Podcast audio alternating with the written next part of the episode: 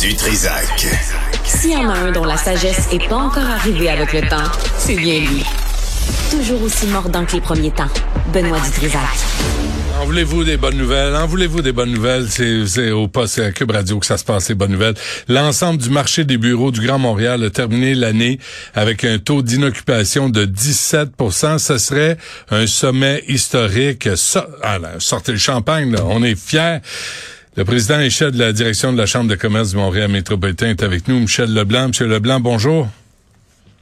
Bonjour, Monsieur Dutrisac. Ça va pas bien, hein? Pas une bonne nouvelle. Ben non. Pas une bonne nouvelle. Ben non, c'est ça. On sort pas le champagne. Non, pas euh, non, écoutez, la dynamique, euh, on l'avait vu venir il y a un an à peu près en février. On avait nous évalué, là, puis notre euh, analyse c'était qu'on était à 18% fait qu'on finit à 17% de l'année, on est dans les marges d'erreur. Nous, à l'époque, on avait dit que ça peut monter jusqu'à 21% là, Les spécialistes récemment ont dit que ça pourrait monter jusqu'à 29% mmh. Donc, c'est ça. Alors, quelle est la norme? Quelle est la norme pour le taux d'inoccupation pour les bureaux? Ah, ben, habituellement, ça tourne autour de 10% Puis là, dépendamment, c'est au-dessus de 10 bon, on dit que... En, général, c'est quand il y a une nouvelle construction, ça le fait monter au-dessus de 10. Puis quand ça fait longtemps qu'il y a une nouvelle construction qui est arrivée, ça descend en bas de 10. Alors là, normalement, avec la Banque nationale, la grosse nouvelle tour qui s'en vient, ben, ça le ferait monter le taux d'inoccupation. Puis en général, ça monte pas dans ce temps-là pour des mauvaises raisons. C'est juste qu'on vient d'accroître l'offre. Ça prend un certain temps de l'absorber. Mais, mais... Ce qui est préoccupant. Non, mais, mais comment, comment, comment ça se fait, M. Leblanc, qu'on construise encore des tours à bureaux quand on a ce taux d'inoccupation? Ben, parce que c'est la, c'est la façon de faire. C'est-à-dire que là, vous regardez ça comme si on allumait un interrupteur ou on le fermait. Un projet de construction que vous voyez là, ça fait dix ans qu'il est enclenché. Il a fallu acquérir les terrains, lever le financement, amorcer les travaux. Euh, la pandémie arrive. Ben là, quand la pandémie arrive, on on met pas un édifice à l'arrêt dans la construction, on le finit. Non, je comprends. Et là, pendant ce temps-là, fait que, mais si vous me demandez présentement, y a-t-il beaucoup de nouveaux projets là, d'un carton qui vont démarrer? Ben, la réponse, évidemment, c'est non. Il y en a qui vont démarrer leur projet parce que dans les chiffres qu'on regarde, ce qu'on ne voit pas, c'est que les édifices de première catégorie, ben, ils trouvent preneur. Les édifices de catégorie, on appelle B et C. En général, c'est des édifices qui ont besoin d'amour, qui sont pas reliés au souterrain, mais qui sont dans la zone centre-ville. C'est ces édifices-là qui souffrent beaucoup présentement. Et les gens qui possèdent les, les édifices de plus grande qualité nous disent même, il y a des gens qui viennent qui déménagent d'édifices de moindre qualité, qui viennent dans nos espaces à nous. Ils prennent un peu moins d'espace, mais ils prennent des espaces de plus grande qualité parce qu'ils veulent offrir à leurs employés hmm des, des, espaces un peu plus intéressants pour travailler. il y a des dynamiques dans ce gros chiffre-là qu'on observe. Et les, et les, euh, les immeubles à bureaux, là, vous dites de catégorie B et C, est-ce que ce sont les, les immeubles dont on parle pour les convertir en logement, possiblement, éventuellement? Ben, oui, au sens où s'il y en a qui le sont, ce sera ces édifices-là. Maintenant, là, présentement, il y a un buzz, là, comme si euh, ça faisait beaucoup de sens économiquement de transformer un édifice à bureau en édifice à logement. Ça coûte très cher de faire ça. Les édifices à bureau sont pas conçus. N'importe qui qui réfléchit tuyauterie, qui réfléchit euh, ben euh, cloison, etc., c'est pas conçu comme ça. Donc, présentement, il y a beaucoup d'entreprises qui font ces analyses-là et qui tente de déterminer est-ce que dans l'avenir, la demande pour l'espace à bureau va reprendre son air d'aller ou est-ce que dans l'avenir, ça va se stabiliser avec une demande moindre qu'on avait avant? Mais M. Leblanc, qu'est-ce qui se passe à Montréal? Là? Parce que vous avez fait une, étude sur la c'était bon sur la présence des cônes oranges. Euh, tu sais, l'étude aussi sur, qui disait 94% des rues du centre-ville ont fait l'objet d'entraves totales ou partielles au cours de la dernière année comment faut décoder tout ça, puis comment se fait que c'est vous qui faites ces études-là et c'est pas l'hôtel de ville? Ben, c'est notre métier d'essayer d'identifier ce qui va bien puis ce qui va pas bien, puis de faire des pressions, puis éventuellement de faire des pressions publiquement. Donc ça, c'est dans notre métier à nous. Ce qu'on voulait aussi dans ce cas-ci, c'est attirer l'attention parce que vous dites, la ville a une responsabilité. Mais l'étude elle démontre très bien là, que ça va bien au-delà de la ville. la ville est responsable d'un tiers des chantiers qu'on voit. Fait que les deux tiers des chantiers, quand on n'est pas content, c'est quelqu'un d'autre. mais elle, a, accordé des permis, M. Leblanc. Là. Moi, cet argument-là, je, l'achète plus, là, parce que la ville accorde des permis à des cabochons qui travaillent en même temps que d'autres. Puis vous le voyez comment c'est le bordel. Mais la ville est toujours en train de se laver les mains de cette responsabilité-là. M'en il faudrait qu'elle mette ses culottes. Là. Oui, ben, les culottes qu'il faut mettre premièrement, c'est qu'il faut rendre obligatoire l'inscription dans une plateforme de coordination. Il faut que tous les chantiers soient inscrits. C'est pas le cas? 6 des chantiers. Non, pas... 6 des chantiers sont inscrits. J'ai mon voyage. Vous appelez Bell, vous appelez Énergie, vous appelez Hydro-Québec, vous appelez tout, tout le monde qui fait des chantiers, là, il y en a 6 qui sont inscrits dans la plateforme que la ville peut essayer de coordonner. Fait que ça prend un effort volontaire ou forcé, puis nous on pense qu'il faudrait que ce soit forcé, pour qu'il n'y ait aucun chantier dans l'espace public qui puisse obtenir son permis s'il n'est pas inscrit dans la plateforme, puis si la ville ne peut pas essayer de coordonner ça. Des fois, c'est pas possible, c'est fait dans l'urgence, c'est nécessaire, mais il faut que la ville puisse le faire. Fait qu'il faut qu'elle s'assure que Québec lui donne les moyens et l'autorité de dire aucun chantier dans l'espace public ne va avoir un permis s'il n'est pas Mais là, plateforme là- de coordination. Présentement, M. Leblanc, là, là, les gens euh, vont à la ville, disent je m'en vais, euh, je m'en vais creuser là, énergie, hydro, Vidéotron, toute la gang, là, Belle, toute la gang. Mais, mais là, là, la ville sort quoi? Un fax, un papier, un morceau de La papier? ville, Puis La dans- ville reçoit leur demande, elle leur donne leur permis. Dans 96% des cas, dans la dernière année, une demande de permis a obtenu le permis. il n'y a pas de répertoire, là. Il y a, pas de, il y a pas Non. de site, il y a pas de, ils ont pas, ils ont, ils ont Oui, il y a, pas il y a un lieu, mais comme je vous dis, il y a un lieu, mais c'est inscription volontaire. Donc moi, là, je l'inscris volontairement. Fait que je vais voir la ville, j'ai besoin de creuser la semaine prochaine à tel endroit. La ville, elle m'octroie le permis.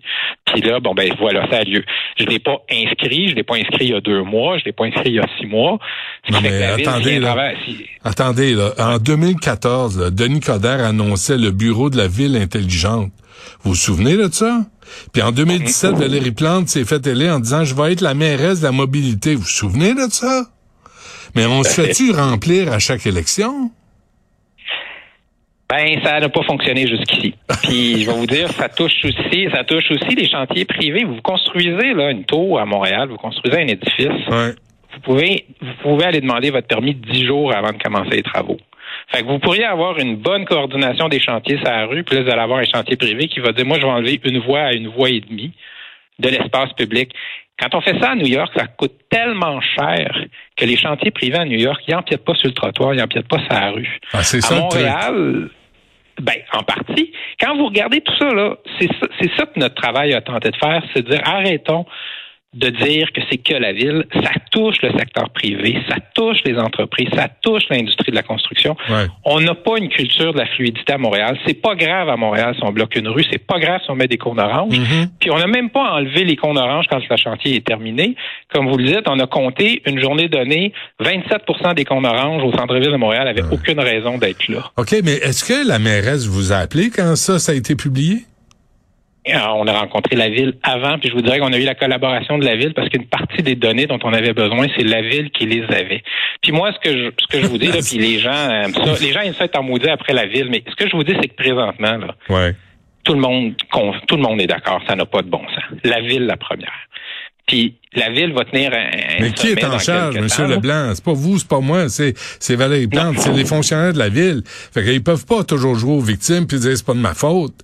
Sais, ils sont responsables. disent- Ah, oui, ils disent qu'ils sont responsables et je pense qu'ils ont une responsabilité. Puis je pense qu'il faut mettre de la pression. Puis là, on est d'accord. Il, il faut changer les choses parce que vous le dites, on vient à votre première question. Qu'est-ce qui fait que les gens ont envie de travailler au centre-ville dans des bureaux intéressants, entre autres? Ben, c'est de pouvoir s'y rendre. Puis ils se rendent pas tout en métro, puis ils se rendent pas tout en vélo.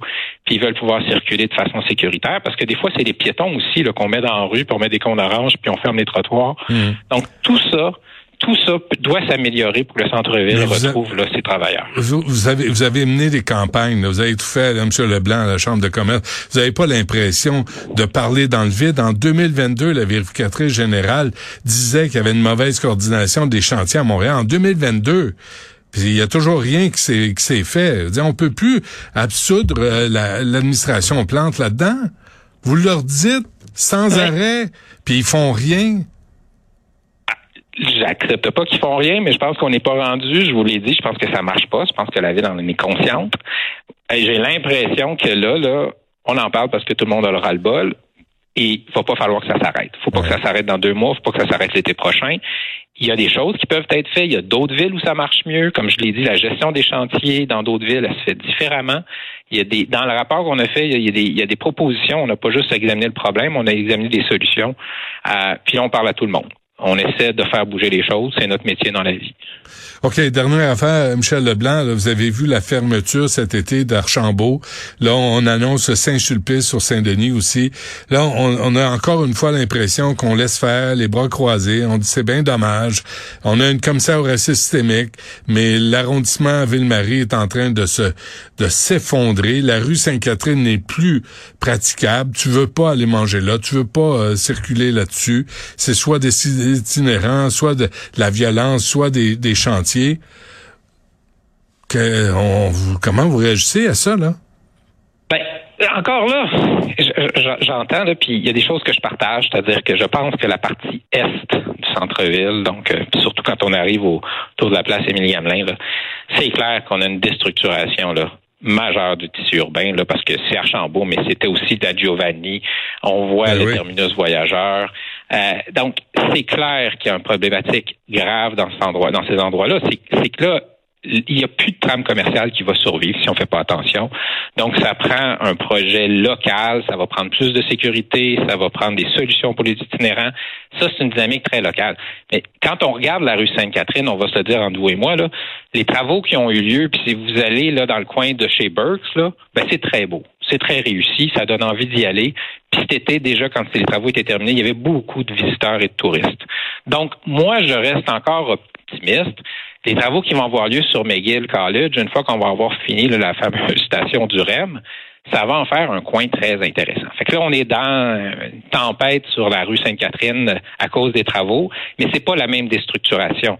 Le problème dans Sainte-Catherine-Est, là, là, ça, c'est très lourd parce que une fois que ça part, ben là, on le voit, les bons commerces finissent par fermer, mhm. faute de clients, qui fait en sorte que le bon commerce suivant, ben lui aussi, il ferme. C'est ça le danger. Et il faut, faut regarder ça les yeux ouverts. Là. Il y a des enjeux de sécurité ou de perception ah euh, qui sont très réels ça, ça, se corrigera pas tout de suite. C'est majeur. Mais si vous voulez un salon de massage, là, il n'y a, rien de mieux. Hein? Sainte-Catherine-Est, là, vous allez en trouver 13 à 12 Ça, il n'y a pas de problème. Alors, vous êtes, vous êtes plus informé que moi. je, ouais, ouais, je, pense, pas vu ça. Je pense là tous les jours en voiture, puis je suis complètement découragé de voir l'état de la rue Sainte-Catherine. Puis moi, j'aimais ça, circuler là, aller dîner là des fois, mais euh, c'est rendu complètement infréquentable. C'est bien dommage.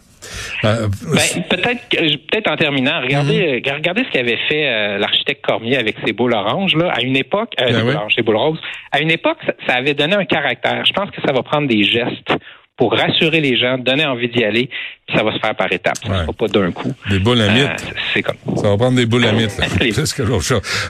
merci euh, cette entrevue, Michel Leblanc, qui est président et chef de la direction de la Chambre de commerce du Montréal métropolitain. Bonne chance. Merci. Merci. Bon après-midi.